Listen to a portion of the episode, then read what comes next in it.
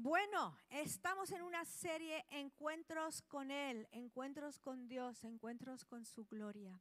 Y la semana pasada Chisco nos predicó acerca del encuentro que Pablo tuvo en el camino a Damasco.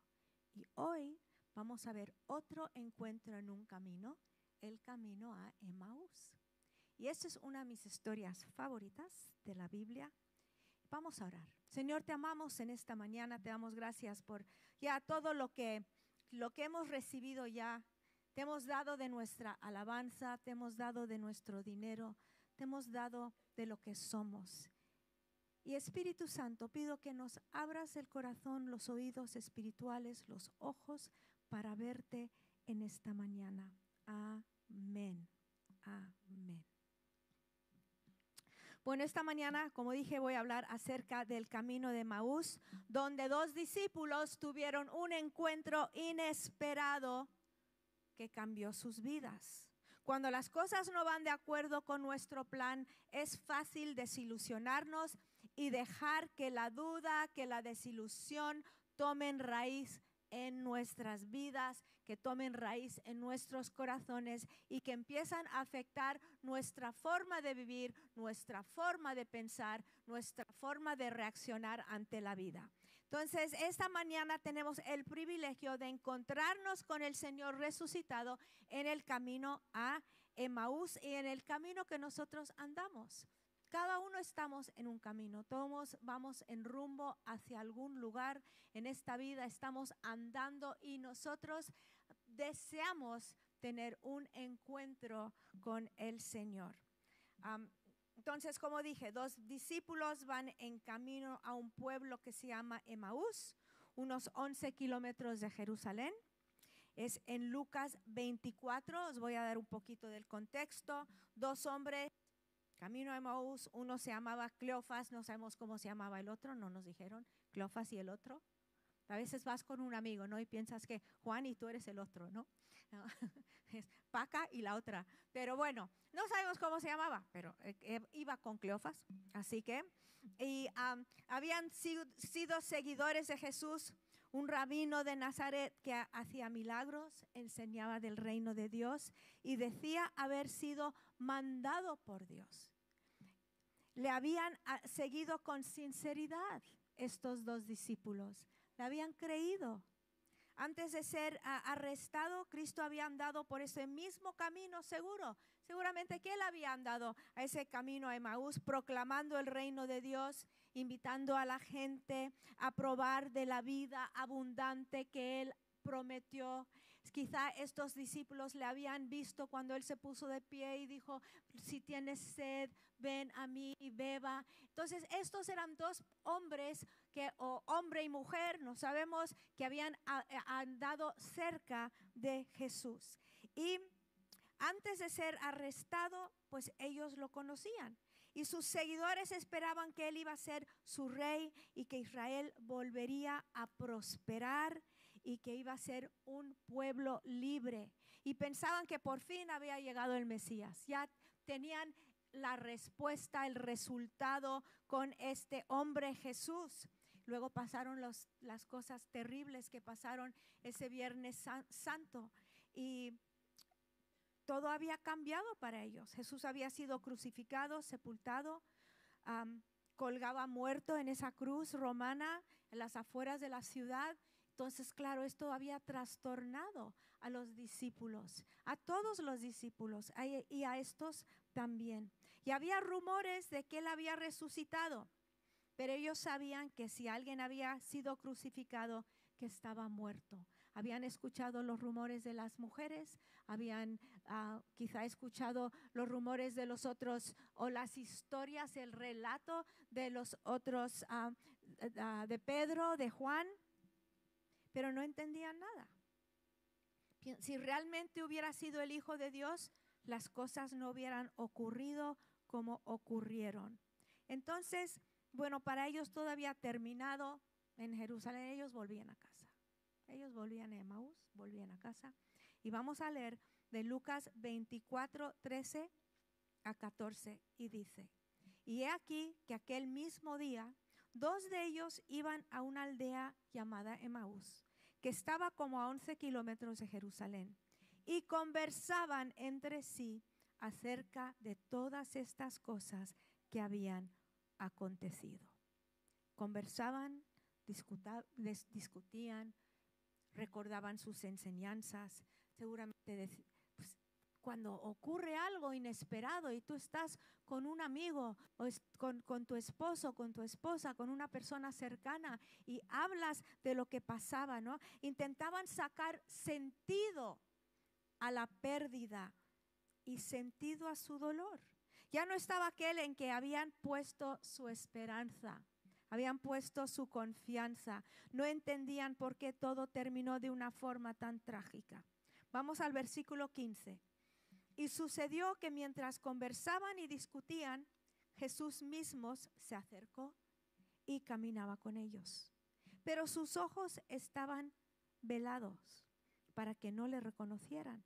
Y él les dijo, ¿qué discusiones son estas que tenéis entre vosotros mientras que vais andando? ¿De qué habláis?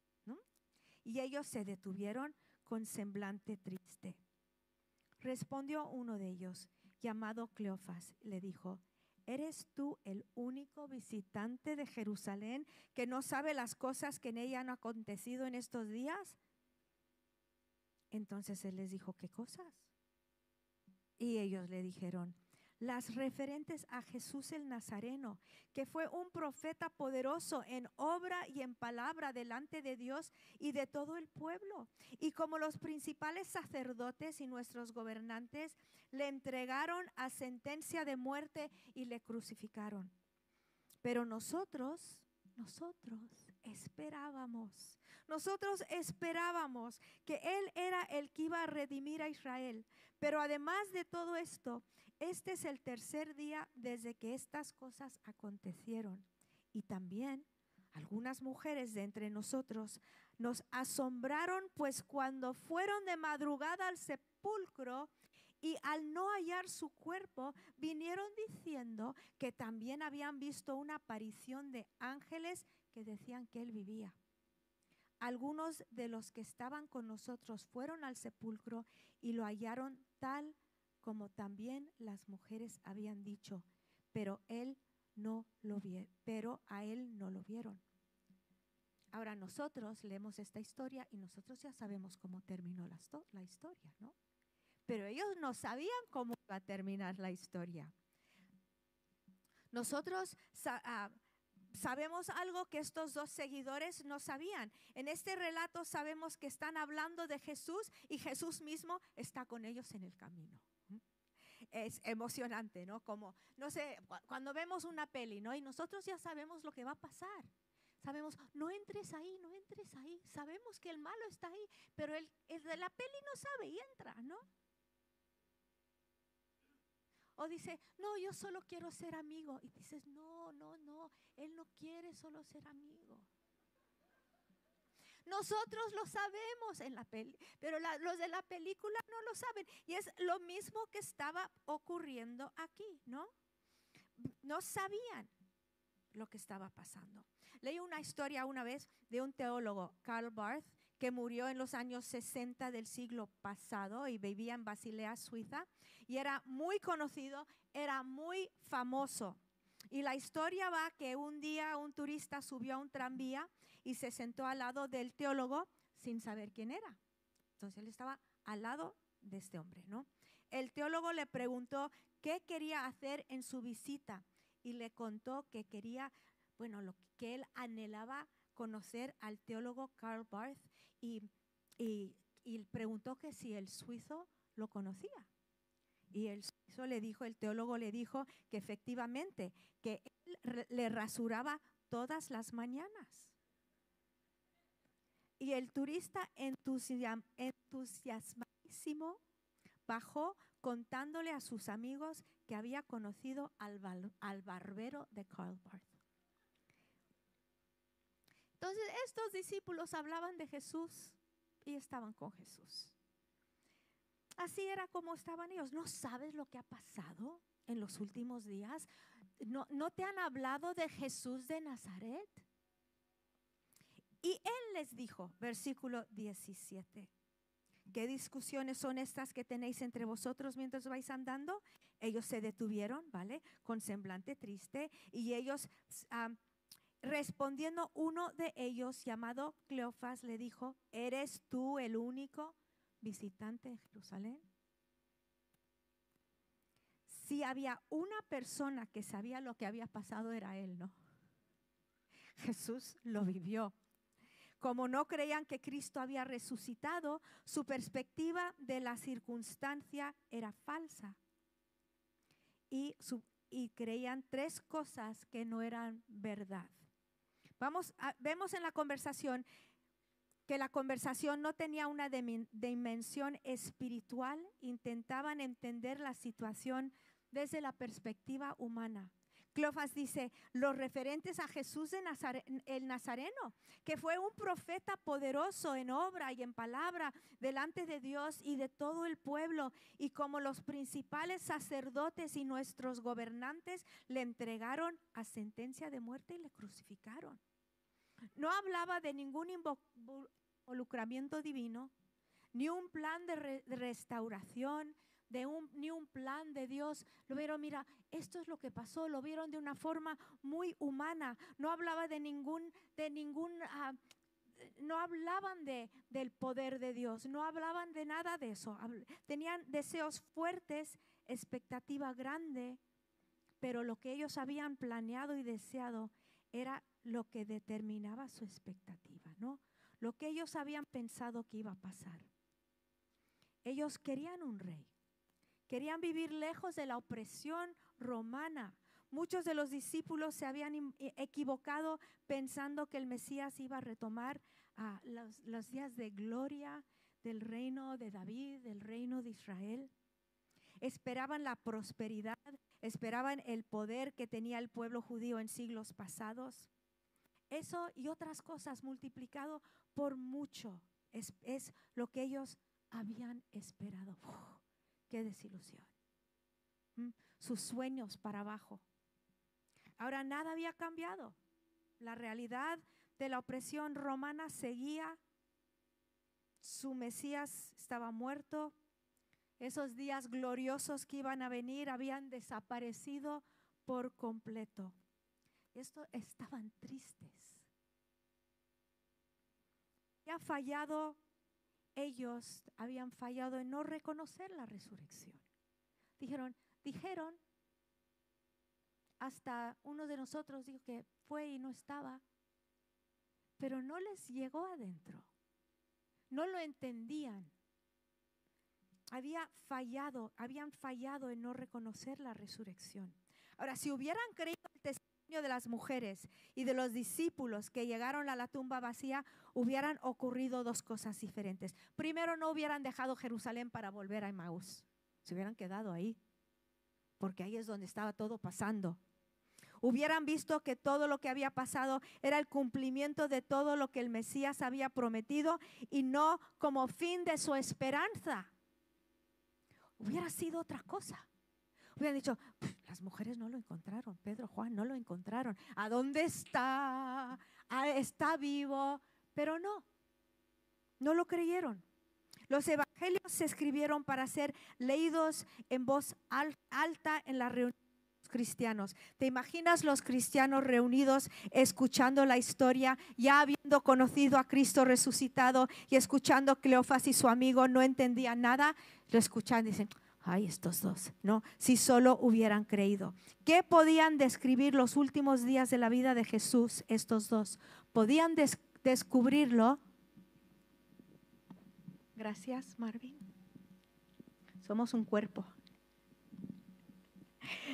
Mm, Sí, ellos dos podían decirle a Jesús todo lo que había pasado. ¿No sabías? ¿No, ¿No te has enterado lo que ha pasado? Y le contaron lo que pasó, pero no creían lo que él había dicho. Dice, y sucedió, versículo 15, que mientras conversaban y discutían, Jesús mismo se acercó y caminaba con ellos. Eso es mi, mi parte favorita de esta historia, que Jesús se acercó. Ellos caminaban en su confusión, caminaban en su desilusión, caminaban en su tristeza, caminaban en su confusión y Jesús se acercó y caminaba con ellos, pero sus ojos estaban veladas para que no le reconocieran. Después de escuchar, claro, Jesús les interrumpe. Entonces Jesús les dice, dice, oh insensatos y tardos de corazón para creer todo lo que los profetas han dicho. Seréis bobos. ¿Mm? Tanto sabéis y no entendéis. Dice, ah, ¿no era necesario que el Cristo padeciera todas estas cosas y entrar en su gloria? Y comenzando por Moisés y continuando con todos los profetas, les explicó lo referente a él en todas las escrituras.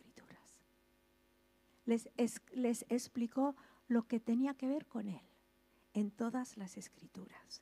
Les interrumpe, les reprocha, les hace una pregunta y luego les da una explicación. Cuando ah, les regaña, les dice, insensatos y tardos de corazón para creer todo lo que los profetas han dicho. ¿Qué demuestra él con esta corrección? Que ellos conocían el contenido de la escritura. ¿Y cuántos de nosotros conocemos lo que dice la Biblia y no la creemos? ¿Cuántos de nosotros conocemos las promesas de Dios y no las creemos? Entonces Él les está diciendo, pero si conocéis todo, lo sabéis. Lo habéis estudiado desde niños en la sinagoga. Sabéis lo que está pasando.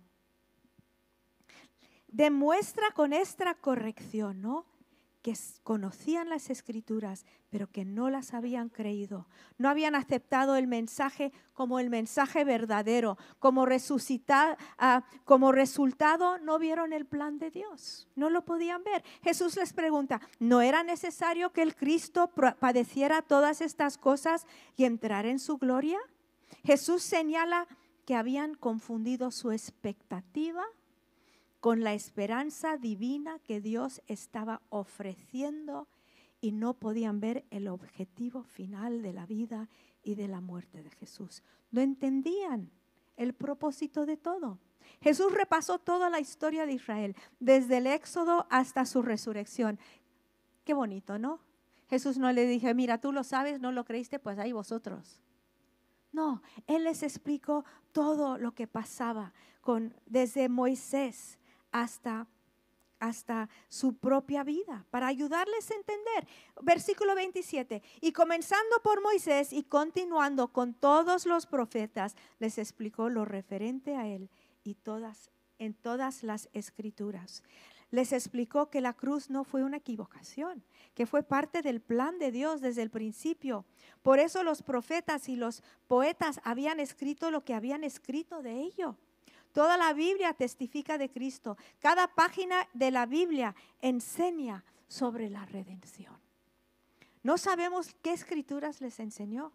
Puede que les había ah, les llevó a Isaías 53 fue despreciado y desechado de los hombres, varón de dolores, experimentado en aflicción, y como uno de quien los hombres esconden el rostro, fue despreciado y no lo estimamos. Ciertamente Él llevó nuestras enfermedades y cargó con nuestros dolores. Con todo nosotros le tuvimos por azotado, por herido de Dios y afligido mas Él fue herido por nuestras transgresiones, molido por nuestras iniquidades. El castigo por nuestra paz cayó sobre Él y por sus heridas hemos sido sanados. O a lo mejor les llevó al Salmo 118. La piedra que desecharon los edificadores ha venido a ser la piedra principal del ángulo. Obra del Señor es esto, admirable a nuestros ojos. ¿No te anima que Cristo anduvo con ellos aunque eran insensatos y tardes y tardos de corazón para creer? Eso a mí me anima, porque a veces soy tan insensata y tan dura de corazón, pero Jesús se acerca y anda conmigo y anda contigo también. Entonces llegaron a la cena, versículo 28, se acercaron a la aldea donde iban y él hizo como que iba más lejos y ellos le instaron diciendo, quédate con nosotros porque está atardeciendo y el día ya ha declinado. Y entró a quedarse con ellos. Y sucedió que al sentarse a la mesa con ellos, tomó pan y lo bendijo y partiéndole, partiéndolo, les dio. Ahora, las normas de hospitalidad en el Medio Oriente no les hubieran permitido a no invitar a un extraño a quedarse, ¿no? Y, y él, pues claro, aceptar la invitación, pero no les reveló quién era, porque él quería terminar la enseñanza que él había empezado. ¿Por qué no les abrió los ojos desde el principio? Porque no dijo, mira, este Cristo del que estáis hablando, aquí estoy. Soy yo. No, ¿por qué no? Porque quería que ellos aprendieran de las escrituras, querían que ellos abrieran la palabra, que ellos podían mirar en la palabra de Dios y entender quién era Él estaban cegados para que pudieran escuchar y entender. ¿Te imaginas, no? Desde el principio no hubieran escuchado, se hubieran emocionado tanto que aunque hubiera él hablado de Isaías, Salmos, ellos hubieran estado bailando por ahí tan emocionados que él estaba vivo. Pero ellos, él quería que entendiesen la palabra de Dios. Pero sus ojos estaban velados para que no le reconocieran. Los discípulos estaban cara a cara con Cristo sin reconocerle y cuando entendieron todo lo que Él les había explicado, entonces lo reconocieron. Dice que lo reconocieron cuando partió el pan. Ahora, ellos no estuvieron en el aposento alto, Él solo estaba con los doce, pero Él había partido tanto pan con discípulos y con amigos que lo reconocieron cuando Él lo hizo. Eh, cuando, pero algo que hizo Él con el pan les hizo reconocerle. Y sucedió, versículo 30, que al sentarse a la mesa con ellos, tomó pan y lo bendijo, y partiéndolo les dijo, les dio, perdón. Entonces les fueron abiertos los ojos y le reconocieron, pero él desapareció de la presencia de ellos. Cuando entendieron la realidad del Mesías, sus ojos se abrieron. Yo creo que nos ha pasado a muchos de nosotros aquí, ¿no? En el momento que entendimos. Antes íbamos como tontitos por la vida, intentando vivir lo mejor que podíamos, ser los mejores que podíamos, ser buenas personas, todo eso. Y cuando ves lo que Cristo hizo, quién era, quién es, quién será, wow, es otra historia, ¿no? Es otra historia.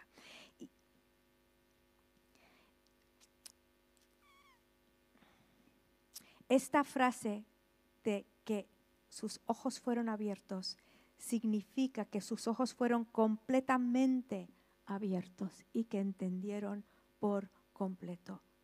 Versículo 32. Y se dijeron el uno al otro, ¿no ardía nuestro corazón dentro de nosotros mientras nos hablaba en el camino, cuando nos abría la escritura?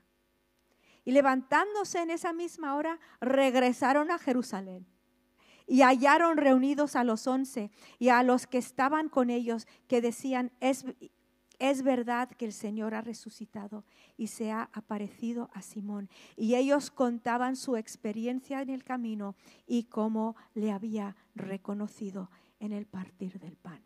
Volvieron donde estaban todos los demás cambió su desilusión, su, ah, ese sentimiento de que ya la vida no tiene sentido, vamos con los demás. Volvieron. A ver, ¿cómo aplicamos esta historia tan lejana a nuestras vidas?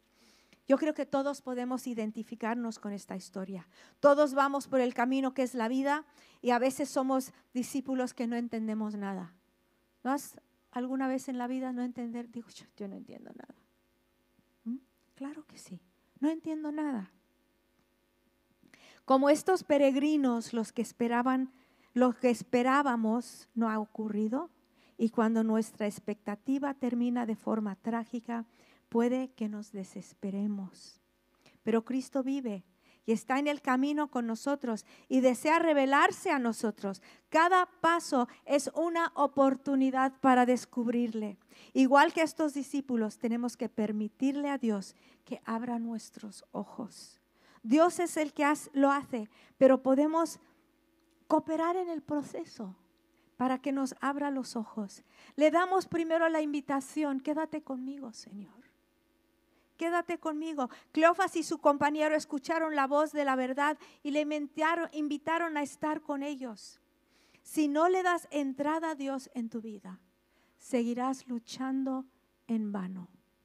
Seguirás intentando vivir dándote cabezadas por todas partes, buscando la puerta con tu cabeza, ¿no? Está abierto, ahí está, ¿no?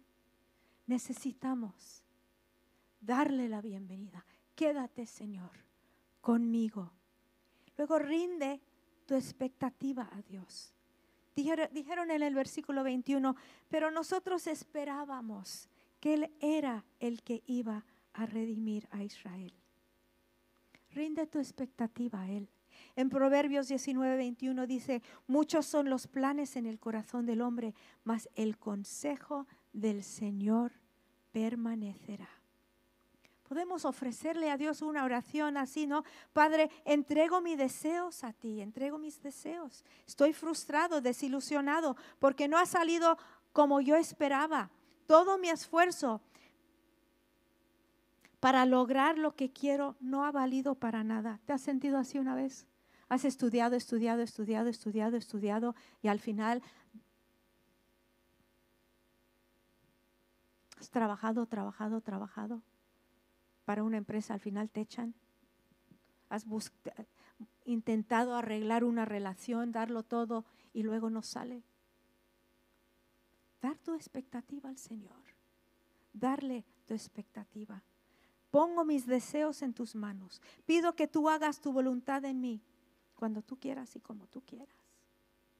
Luego otra cosa, buscar la perspectiva de Dios en la escritura, en la palabra de Dios.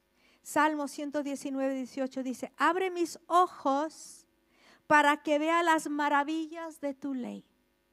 Ahora, si tú nunca abres la Biblia, Dios nunca te va a hablar. Es que Dios no me habla. Abre la Biblia. Es la palabra de Dios es la forma más usual, normal, donde Dios te habla. Si estás siempre buscando que, que pase una, Señor, debo hacer, si pase una mariposa por aquí y luego suena mi teléfono, entonces yo sé que Dios me está diciendo que debo estudiar economía. Nos reímos, pero hacemos cosas más tontas, ¿no? A nosotros sí, Dios dice insensato, ¿no? Pero la palabra de Dios te, te, te da fundamento, como vimos en tantas ah, ah, predicaciones hace dos meses. Necesitamos la palabra de Dios en nuestras vidas.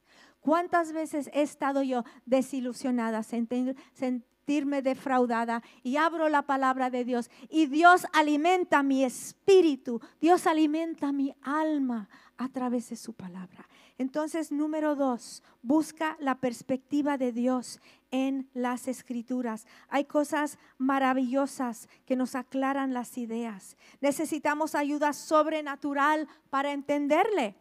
Y debemos pedir ayuda. Abre mis ojos, Señor, dice. Abre mis ojos, abre mis ojos. Para ayudar a los dos discípulos a entender, Jesús les enseñó las escrituras. Y nosotros tenemos una ventaja que ellos no tenían. Tenemos la Biblia en nuestras manos. Tenemos la Biblia muchas veces solo en nuestra estantería, pero bájalo, ¿no? Algunos lo tienen ahí al lado del Quijote y el, ah, catálogo de Ikea, ahí se queda. No, bájalo, ábrelo. Dices, es que yo no lo entiendo. Ora, abre mis ojos, Señor para que yo entienda las maravillas de tu ley.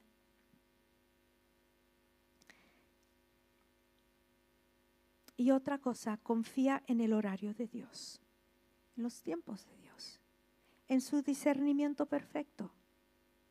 No permitió que los discípulos lo reconocieran hasta el momento perfecto. Tenemos que confiar en Él. En Pedro, Pedro escribió en su segunda carta, capítulo 3, 8 a 9, dice, pero amados, no ignoréis esto, que para el Señor un día es como mil años y mil años como un día. El Señor no se tarda en cumplir su promesa, según algunos entienden la tardanza, sino que es paciente para con nosotros, no queriendo que nadie perezca, sino que todos vengan al arrepentimiento. Ahora, yo sé que el contexto de, esta, de este versículo está hablando de la segunda venida de Jesús, ¿no? Y no lo quiero sacar de, quiero reconocer que ese es el contexto, ¿vale? Pero también te digo que podemos usarlo en nuestras vidas, ¿no? Que el Señor no tarda en cumplir sus promesas, pero a veces parece mil años, ¿no? ¿Verdad? Parece tanto tiempo, pero podemos confiar en Él. Podemos confiar en Él. Podemos confiar en Él. Aplicarlo a la manera de que Dios ve el tiempo. Dice es, en el Salmo 27, espera al Señor, esfuérzate y aliéntese tu corazón. Espera en el Señor. Respira hondo y espera en Él. La, madurez espiritual no ocurre al instante, requiere un caminar, un andar con Él, requiere tiempo, ah, pero reconoce, reconoce esto y reconócele. Somete tu voluntad y tu horario a Él porque Él es fiel. Entonces, ¿cómo terminamos esto? Pues yo creo que todos aquí estamos en un camino y muchos están en un camino de confusión, de desilusión. Dices, yo me esperaba otra cosa, ¿no? Pero nos ponemos en las manos de Dios, porque Él está siempre obrando a nuestro favor y podemos descansar en Él. Jesús se acerca, como los dos discípulos que andaban solos hay cosas que no entendemos, pero Jesús se acerca. En esta mañana queremos tener un encuentro con ese Jesús en el camino en que tú estás. Desilusionado, confundido o lleno de, a lo mejor te acabas de, yo qué sé, de sacar el trabajo de la vida o ah, encontraste la persona de tu vida, yo qué sé, a lo mejor tú eres, estás volando esta mañana y muy bien, pásate y abrázanos, porque nos gustaría también regocijarnos contigo, ¿no? Pero la mayoría de la vida no es tan fácil, pero Jesús está con nosotros y Él abre nuestros ojos a la verdad de su palabra, de quién es Él. Servimos un Dios vivo, un Dios que nos ama, un Dios que tiene planes y propósitos para nosotros, un Dios que quiere usar nuestras vidas. Y eso es fantástico, ¿no? Fantástico. Yo una de las cosas que se me quedó anoche eh, escuchando a Nick en el auditorio es que él le dijo a Dios, si no me das un milagro, hazme un milagro. Y dije, wow, ¿no? ¿Cuántos queremos, dame, dame, dame, ¿no? Él dijo, hazme un milagro. Queremos que Dios use nuestras vidas. Vamos a ponernos de pie y vamos a orar. Si pueden venir los de la alabanza y vamos a levantar nuestras manos al Señor, nuestros corazones al Señor y darle gracias por la palabra, darle gracias por su presencia, darle gracias que Él viene, se acerca a nosotros. Señor, yo pido que tú te acerques. Yo sé que estás con nosotros. Yo sé que nunca nos dejas. Yo, que, yo sé que en, en ti vivimos, respiramos, andamos. Pero esta mañana yo pido por los que se sienten defraudados y desilusionados, que puedan sentir tu presencia. Jesús, Espíritu Santo te damos gracias por quien eres tú. En el nombre de Jesús. En el nombre de Jesús. Gracias Cristo. Gracias Cristo. Gracias Cristo. Maravilloso eres. Qué bueno eres. Qué bueno. Si tú estás aquí y nunca, nunca has abierto tu vida a Dios, Él quiere hablarte. Él quiere salvarte. Él quiere rescatarte. Dices, ¿cómo hago eso? Es simplemente, Señor, yo te necesito hoy. Yo no estoy seguro de mi salvación. Abro mi vida, abro mi vida a ti. Entra en mi vida. Perdóname mis pecados. Dame la vida eterna. Si necesitas oración esta mañana, mientras que todos los demás seguimos alabando, por favor, baja, vamos a orar por ti. Si tú tienes, dices, yo estoy en el camino súper confundido, queremos orar contigo, que Dios te hable, que Dios te aclare las cosas, que Dios te abra camino. Por eso estamos aquí esta mañana para orar contigo. Queremos que tengas muy buena semana.